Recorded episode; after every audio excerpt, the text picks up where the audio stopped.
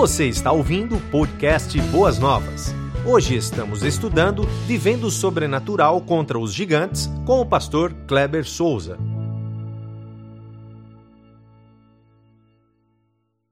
Boa noite, queridos irmãos.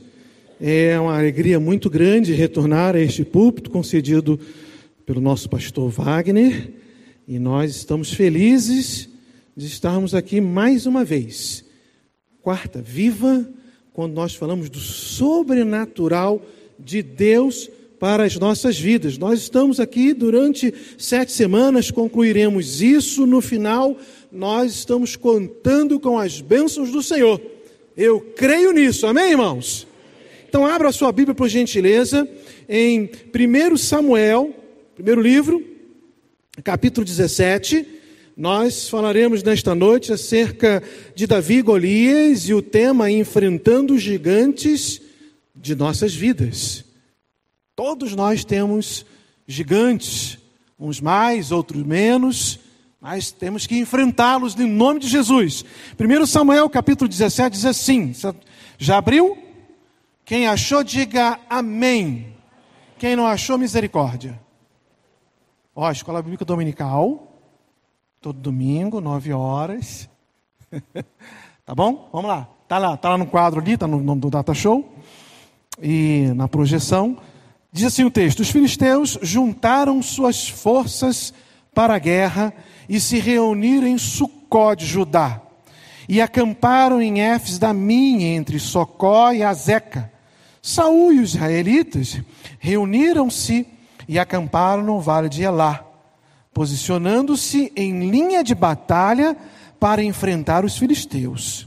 Os filisteus ocuparam uma colina e os israelitas outra, estando o vale entre eles um guerreiro chamado Golias, que era de Gate, veio do acampamento filisteu. Tinha dois metros e noventa centímetros de altura. Alguns estudiosos dizem até que chega a três metros e vinte. Mas vamos ficar com esses dois, dois e noventa.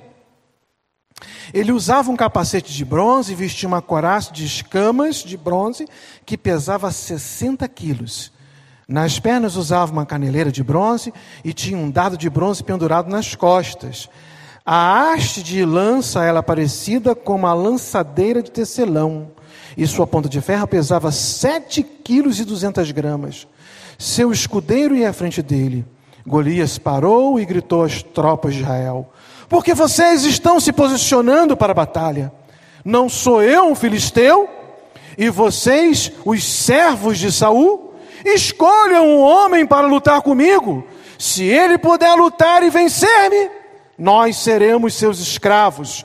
Todavia, se eu o vencer e o puser fora do combate, vocês serão nossos escravos e nos servirão. E acrescentou: Eu desafio hoje as tropas de Israel. Mandem-me um homem para lutar sozinho comigo. Amém, irmãos? Está aí o desafio lançado. Um grande desafio. Um homem de 3 metros de altura. O texto aqui dois, diz 2,90. Depende de, de, como o côvado era, era, era estudado, era analisado. Então tem essa diferença mesmo. Mas muitas vezes nós enfrentamos circunstâncias que elas se apresentam maiores do que nós.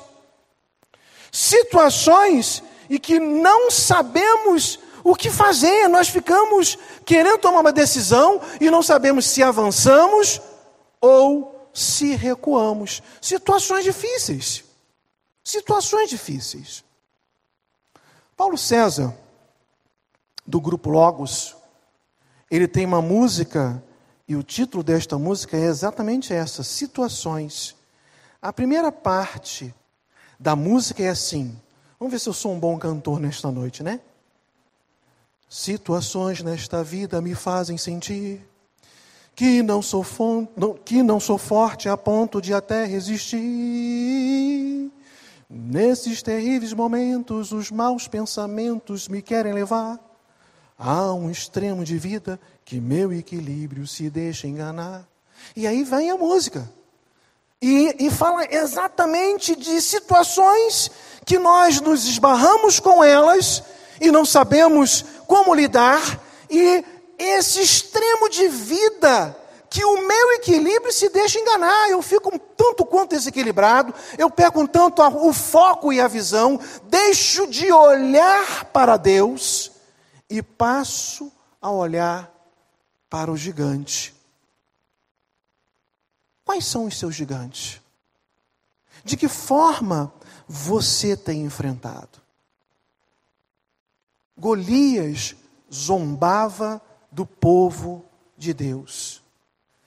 Nós passamos algumas situações em que temos gigantes que precisamos enfrentar, que muitas vezes eles nos amedrontam.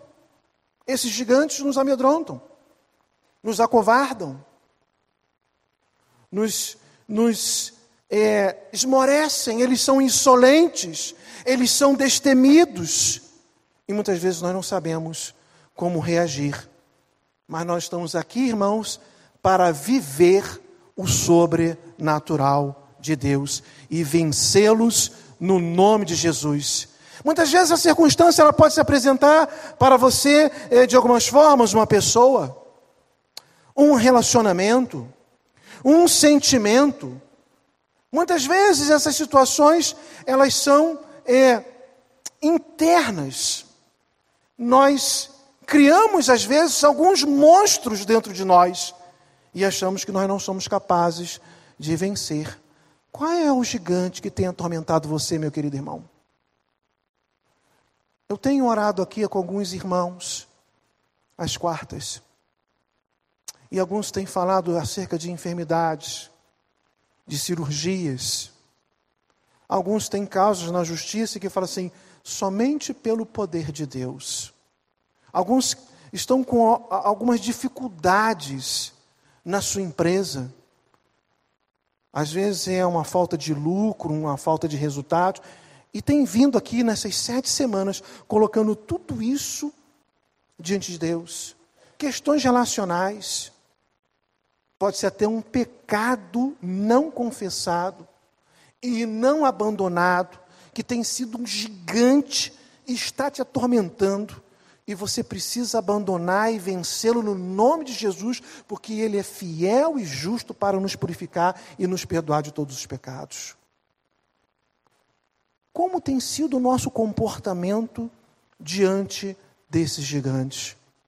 A palavra de Deus, no verso 11, diz que o povo, ao ouvir esta afronta, ao ouvir este desafio, eles tomam uma posição de estratégia. O lado de uh, Saul fica numa colina, o dos filisteus fica no outro, e tem aqui a, a, o vale no meio. E, e, e Golias desce então e começa a gritar de lá. E o verso 11 diz assim: Ao ouvirem as palavras do filisteu, Saul e todos os israelitas ficaram atônitos e apavorados. E é desta forma que muitas vezes nós nos comportamos frente aos gigantes da nossa vida. E precisamos vencê-los. E vencê-los no nome de Jesus.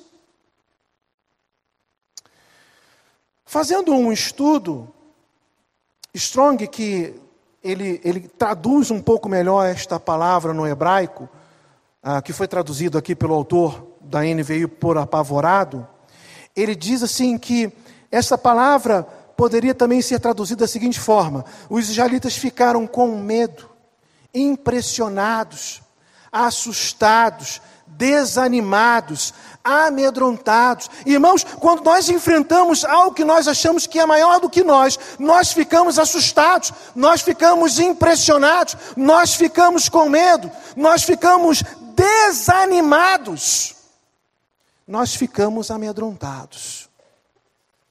Porque muitas vezes nos falta fé. O texto diz que por 80 vezes o povo de Israel foi afrontado. O verso 16 fala assim: durante 40 dias, o filisteu aproximava-se manhã e tarde. 40 dias, manhã e tarde, 80 vezes. E ele tomava posição e ele repetia a mesma fala. Não tem homem aí não para enfrentar a mim? Se tem homem, se me vencer, nós seremos servos de vocês. Se tem homem em Israel e eu vencer, então vocês serão os nossos servos. 40 dias, 80 vezes. 80 vezes. E o povo fica com medo, fica impressionado, fica assustado, fica desanimado. Um comentarista chamado Matthew R., em seu comentário, diz o seguinte: à medida em que o tempo passava, o coração de Golias tornava-se mais orgulhoso pelo fato do seu desafio não ser aceito pelo povo de Israel, que ficava cada vez mais tímido. Enquanto Deus planejava amadurecê-lo para a destruição e para tornar o livramento de Israel tanto mais poderoso. Ele se sentia orgulhoso, porque via um povo amedrontado. A cada hora ele fazia, ele fazia um bullying com o povo. E aí? Vocês são fraquinhos mesmos? Vocês não vão me enfrentar? Como que nós estamos enfrentando, meus amados irmãos, os nossos problemas? Como que você analisa as suas lutas, as suas situações difíceis da vida? Golias se apresenta, como o texto diz, entre 2 metros e 90, 3 metros e 20, uma coraça de escamas de 60 quilos, só a ponta da sua lança pesava 7 quilos, o escudeiro na frente, e a Bíblia vai dizer que ali um pouquinho na frente chega Davi, um pastor, um jovem pastor, ruivo, de boa aparência, talvez o mais novo, o mais franzino, o texto não fala isso, eu estou aqui fazendo um, uma, uma especulação, mas no capítulo 16, Davi é ungido por Samuel. E o Espírito Santo toma de uma tal forma que ele enxerga o gigante como algo diminuto. Mas vocês estão com medo deste incircunciso? Vocês não estão conseguindo enxergar o Deus Todo-Poderoso? E Davi foi vitorioso e vencedor. E nós sabemos muito bem o desfecho dessa história. Então, queria compartilhar aqui com meus amados irmãos marcas de uma pessoa que vence gigantes. A primeira marca que eu quero falar para vocês nesta noite. Esse que vence gigantes não ouve a voz dos pessimistas. O verso, os versos 24, 25, ali a primeira parte do 25 diz assim: Quando os israelitas viram o homem, todos fugiram com muito medo. Os israelitas diziam entre si: Vocês viram aquele homem? ele veio desafiar Israel. E cada um dava o seu ouvido e ouvia aquela história. E aí o medo alastrava-se cada vez mais entre o povo. Conta-se que numa região é, dominada por sapos, a cidade ali da Sapolândia, eles fizeram uma, uma, uma competição para saber qual era o sapo que conseguia vencer um desafio de uma corrida, mas só que no final não era de velocidade, era de resistência. No final era, era uma subida muito íngreme, muito pesada. E os sapos vinham pulando e, e, e, galgando ali posições, mas quando chegava no início da subida, quem, os outros sapos que estavam ali é, assistindo, começavam a gritar: Olha, você não vai conseguir, é muito íngreme, desista, vai ser muito cansativo para você.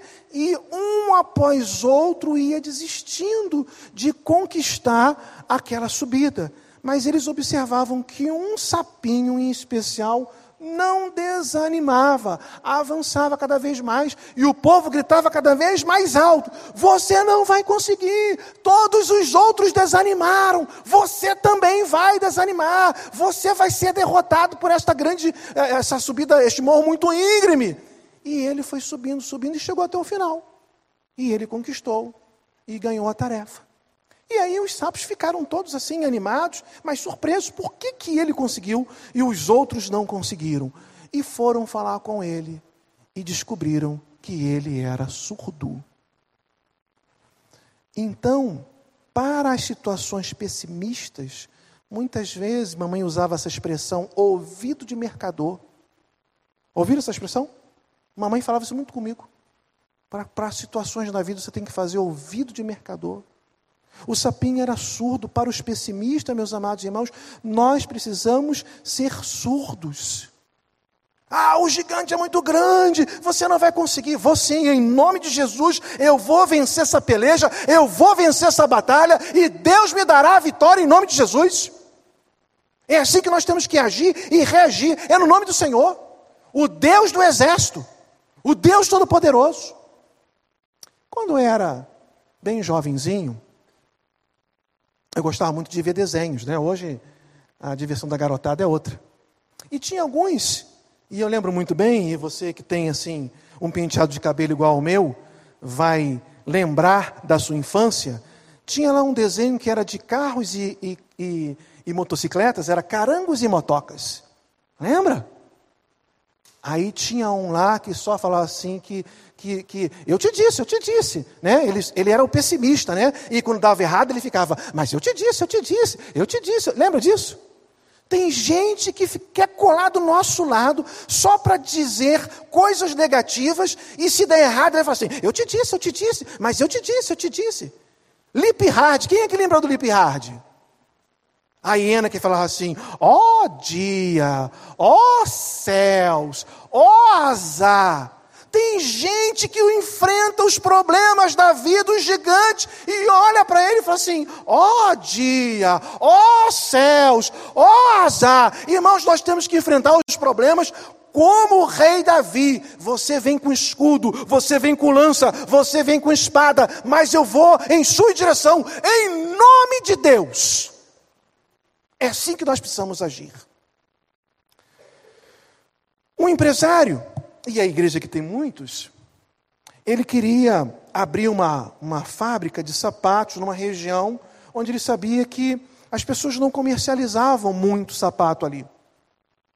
E ele manda ah, dois coordenadores da sua empresa, só que um é pessimista e o outro era otimista. E o pessimista chega na cidade e vê que ninguém usava sapato. Ele pega o telefone e liga para o chefe: chefe, não vai dar certo abrir uma fábrica aqui. Ninguém usa sapato. E desligou o telefone. E aí chega então o otimista. O otimista olha para a cidade e ele fica vibrando, ele fica feliz e pega o telefone: chefe, vamos para cá, venha logo, nós já estamos atrasados, precisamos montar essa fábrica aqui rapidinho, porque aqui ninguém usa sapato. Como que você analisa os problemas? De forma pessimista ou de forma otimista?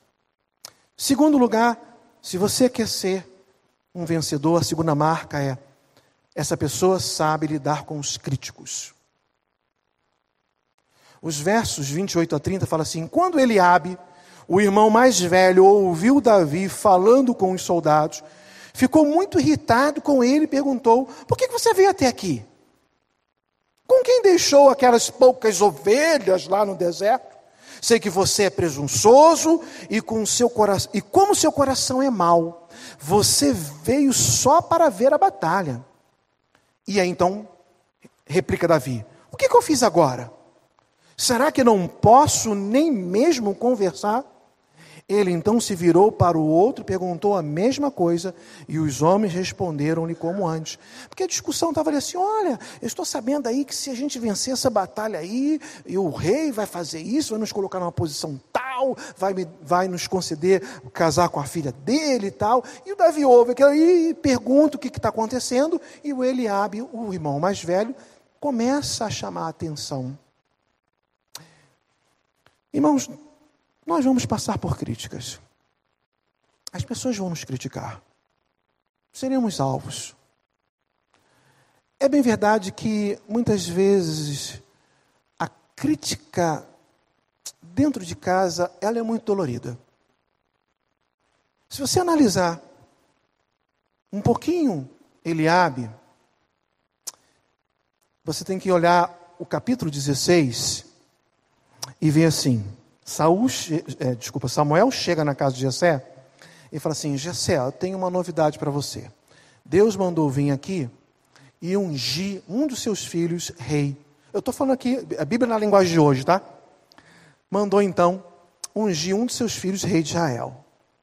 Aí Jessé fala assim, ah, tá bom, Eliabe. Aí vem Eliabe, mais alto, mais velho, talvez o mais forte. E Deus fala ao coração de Samuel: não é esse. E aí vem o segundo, o terceiro, o quarto, o quinto e o sexto. E Deus fala assim: nenhum deles. E aí Samuel pergunta assim: não tem nenhum outro filho? Tem, tem, é o franzino, ele é pastor de ovelhas, ele está lá no campo. Eu não saio daqui enquanto ele não chegar. Quando chega, Deus fala para Samuel: é esse. Parece-me, irmãos, que Eliabe sente ciúme do seu irmão por conta disso. E a crítica é de forma veemente. E é uma crítica costumeira. Porque quando a gente analisa o verso 29, quando Davi fala assim: O que, que eu fiz agora? Você já percebeu aquele filho que sempre recebe reprimenda sem ter feito absolutamente nada, e ele chega para o pai e fala assim: Puxa, mas o que, que eu fiz agora? Não fiz nada. É, é, é essa maneira que Davi está respondendo a Eliabe. Olha, Eliabe, você só me faz críticas. Você me chama atenção toda hora. O que, que eu fiz agora?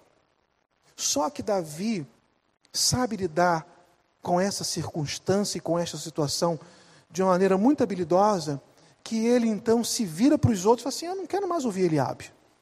Só sabe me criticar. E aí pergunta o outro e se sai. As, muitas vezes nós precisamos agir assim. As pessoas só, só querem nos criticar. Elas só trazem algo negativo para as nossas vidas.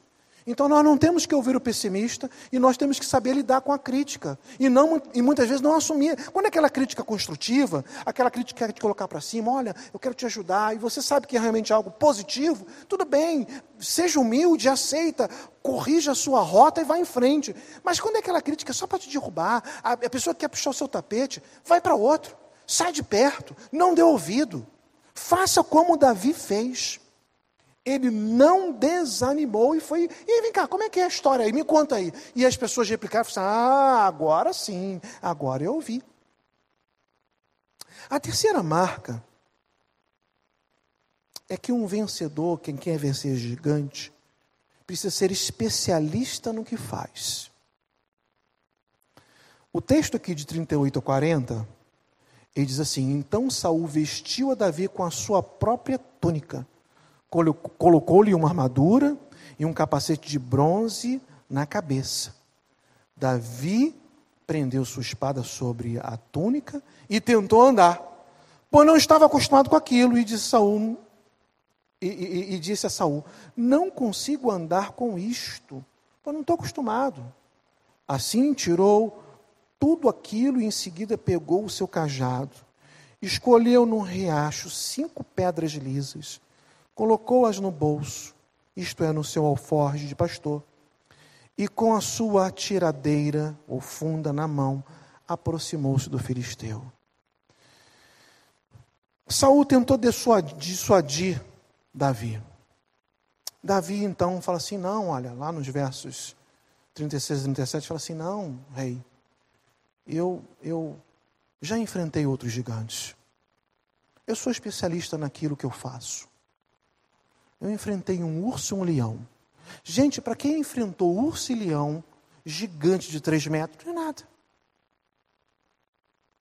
Davi tinha um ímpeto, Davi tinha uma força, Deus era tão com ele que nem urso, nem leão. Ele falou assim: olha, o leão, eu, eu tirei das garras do leão e do urso. E fala que foi o Senhor que o ajudou a livrar das mãos que vai ajudar a livrar da mão de Filisteu. Fazendo uma referência de como Deus me usou para que isso pudesse acontecer, também vai fazer. Então, nem sempre aquilo que o outro é especialista, você é. A armadura de Saul era para o tamanho de Saul. Quando você pega lá um benjamita, ele era alto, ele era bonito. A Bíblia fala isso, belo de formosura, mais alto da sua tribo. Então, a, toda a sua armadura era feita para ele. Quando colocou no Davi, engoliu Davi. Davi não conseguia nem andar porque ele era pesado. Davi, da forma mais simples, meus amados irmãos, ele vai lá, pega o seu a, a, cajado, cinco pedras. Cinco pedras. O segredo não estão nas pedras, irmãos. Nem da forma como ele escolheu. Deixa eu ver qual é que vai derrubar o gigante. Mas o segredo está na confiança é claro que Davi aqui é um especialista, porque Deus usava de uma maneira sobrenatural. Conta-se que numa uma empresa tinha um computador de última geração, mas era aquele computador assim muito grande. E o líder daquela empresa, o dono da empresa, não conseguia que ninguém mexesse e consertasse que estava aparecendo um problema. E alguém se apresenta como especialista. Ele fala assim, pode deixar que eu vou dar um jeito nele. Aí senta lá na frente da tela, tecla alguns, algumas teclas ali, aí fala assim, hum. Aí vai lá atrás daquele grande computador, dá meia voltazinha no parafuso, volta e o computador está funcionando na mais perfeita ordem. E aí o dono fala assim, puxa, então o problema era só um parafusinho? E a gente não sabia, quebrando a cabeça aqui e tal. Quanto que você vai me cobrar ali? Mil reais. Mil reais para apertar um parafuso? Eu só vou te pagar se você me der a nota fiscal e você discriminar tudinho, todos os serviços que você fez ali, ah, aqui para mim, na nota fiscal. Aí não, não tem problema nenhum, eu faço nota fiscal. Aí ele fez a nota fiscal e mandou entregar ao dono. O dono pegou, leu, sorriu e falou assim: pode pagar os mil reais. Na nota fiscal estava escrito assim: apertar parafuso, um real. Saber qual parafuso apertar, 999. Nós precisamos ser especialistas no que fazemos. Eu quero traduzir assim, irmãos, no sentido da santidade, da espiritualidade, de confiar. Davi foi com confiança. Davi não foi arrogante, Davi não foi soberbo. O sentimento era total confiança no Senhor. Era como se Davi estivesse falando assim: assim como Deus me usou para livrar as minhas ovelhas das garras do leão e do urso, ah, com relação à, à nação de Israel, claro que Ele dará a vitória. Então, torne-se especialista nesse sentido, de total confiança. Mesmo se Deus falar para você neste momento, espera, aguarde. Eu sei o momento certo para a sua vida, mas confie que Deus vai lhe dar a vitória, ela virá. E em quarto lugar, e último, aquele que sabe derrotar gigantes, ele reconhece que a vitória vem do Senhor.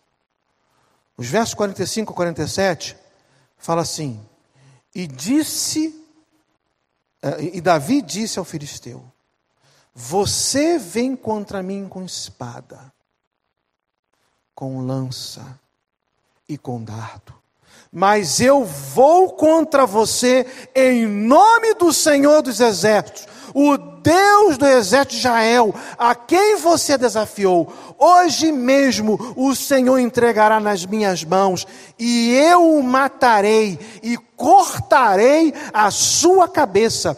Hoje mesmo darei ah, os, os, cadáveres do, do exército filisteu às aves do céu e os animais selvagens, e toda a terra saberá que há Deus em Israel. Todos que estão aqui saberão que não é por espada ou por lança que o Senhor concede vitória, pois a batalha é do Senhor e Ele entregará todos vocês em nossas mãos. Irmãos, que palavra maravilhosa, poderosa e linda. E linda. Porque Davi atribui a vitória ao Senhor. E você sabe que ele roda e, e, e, aquele filisteu, provavelmente, ele é, é, ficou ali zombando Golias, ficou zombando.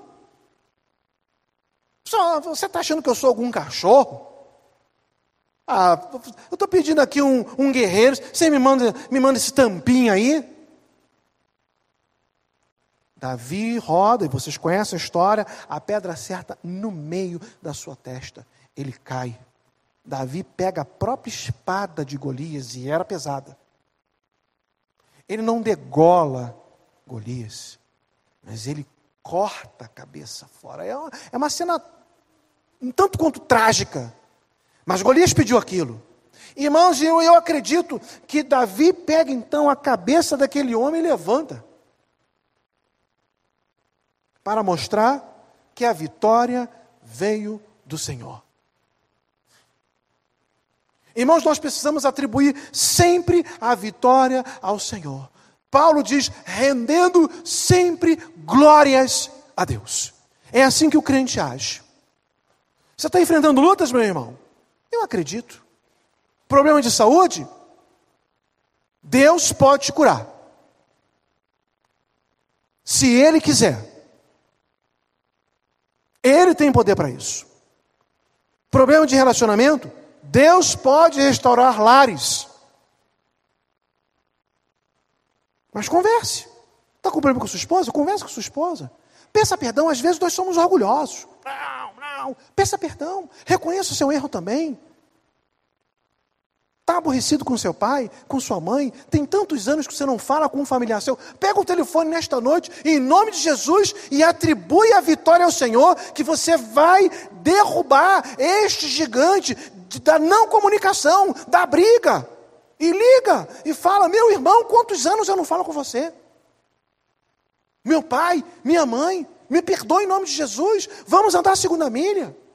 Na sua empresa, coloque isto na mão do Senhor uma causa na justiça, um nó está apertado, Deus desata. Deus desata. Coloque na mão do Senhor, meu irmão. Confie que o gigante cairá e que você cortará a cabeça do gigante. E você apresentará, não no sentido de, de ficar alegre com trágico, mas atribuir a vitória ao Senhor. É assim que o crente precisa agir. Eu encerro a minha palavra com uma frase aqui, com um parágrafo de um comentário de Champlin. E ele fala assim, a respeito desse texto: Davi não temia o filisteu, e já havia segurado a Saul que poderia terminar com ele. Davi sentia a força sobrenatural que havia sido comunicado pelo Espírito de Deus no dia da sua unção. Você precisa sair daqui, meu amado irmão, porque no dia, no dia que você aceitou Jesus Cristo como seu único suficiente Salvador, você foi revestido do Espírito Santo. E você precisa sair daqui sentindo a força sobrenatural de Deus na sua vida, que lhe dará vitória no nome de Jesus. Que Deus nos abençoe, que Deus nos, nos proteja e que Deus nos dê a vitória. Amém, igreja? Amém. Você ouviu o podcast Boas Novas? Venha conhecer a nossa igreja. Estamos localizados na rua Marechal Malé 611, Parque de Vila Prudente, São Paulo. Esperamos por você!